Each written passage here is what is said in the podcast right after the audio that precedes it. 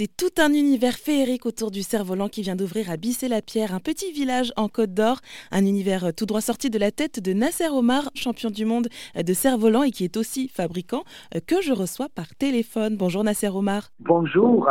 Alors vous venez récemment d'ouvrir un parc qui s'appelle donc Nasser Volant et que vous dites être le plus grand musée du monde de cerf-volant. Alors ce que vous exposez sont plutôt énormes, les dimensions sont très grandes. Alors il y a des serpents, des tigres, des papillons, des mammouths, et le tout est toujours très coloré. Et ce parc, finalement, c'est un peu le projet de votre vie, en fait. Euh, bien sûr, euh, nous avons monté dans cette exposition, il y a des dragons chinois de 100 mètres, il y a des cerfs-volants indonésiens, des cerfs-volants malaisiens, thaïlandais, de tous les pays du monde exposés. Et euh, nous avons déjà eu un musée de cerfs-volants à Périgny-Jean, en Côte d'Or, c'était trop petit. Et euh, nous avons déjà fabriqué plus de 1 million de cerfs-volants dans les écoles et centres loisirs. Mhm. Et nous avons grandi notre activité. Nous avons acheté une ferme dans, dans le Châtillonnais, en Côte d'Or, qui fait 3000 mètres de stockage et le musée et 7 hectares de terrain que les enfants puissent le faire voler leur propre cerf-volant. Et voilà, je déménageais depuis 27 euh, octobre 2022. Je l'ai ouvert le 1er avril.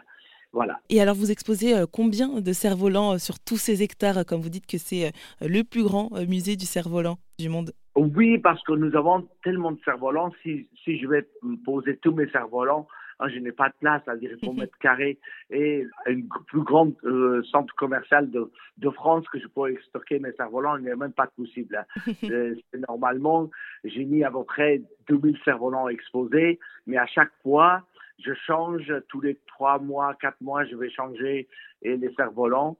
Je, par thème, je vais faire une thème de, par exemple, planète, une thème de l'eau, de la jungle, thème de faune et fleurs. Voilà, je change tout sans arrêt de thème et que les gens puissent, quand ils viennent dans le parc, il ne sera pas la même chose parce qu'ils vont dire, oh, on l'a déjà vu, on l'a déjà vu.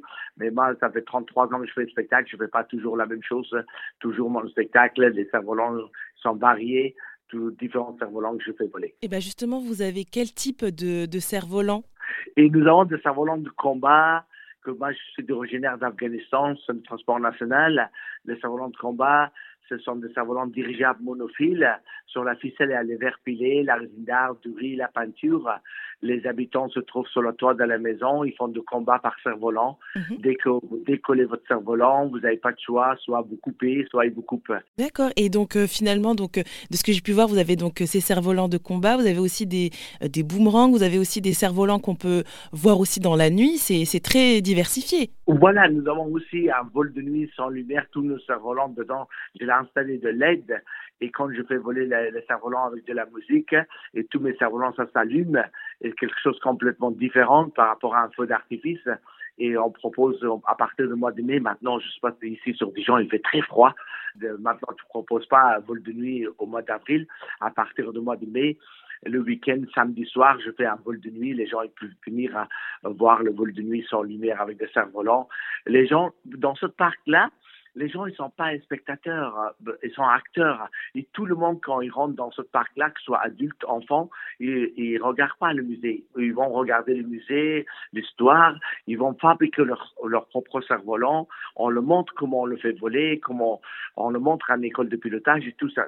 C'est vraiment euh, tout le monde, même quelqu'un qui a un groupe d'handicapés qui vont venir là, on le montre à fabriquer des cerfs-volants. C'est-à-dire, ils vont pas rester, regarder, faire le tour de, de parc et dire voilà, c'était bien, c'était joli, c'est parti. Il faut qu'on le donne le virus, voilà. Et donc, si on souhaite voir les plus de 2000 cerfs-volants que vous possédez, Nasser Omar, on se rend à la pierre en Côte d'Or. Le prix varie entre 15 et 18 euros. En tout cas, merci beaucoup, Nasser Omar, d'être intervenu sur RZN Radio. Merci beaucoup, merci, merci.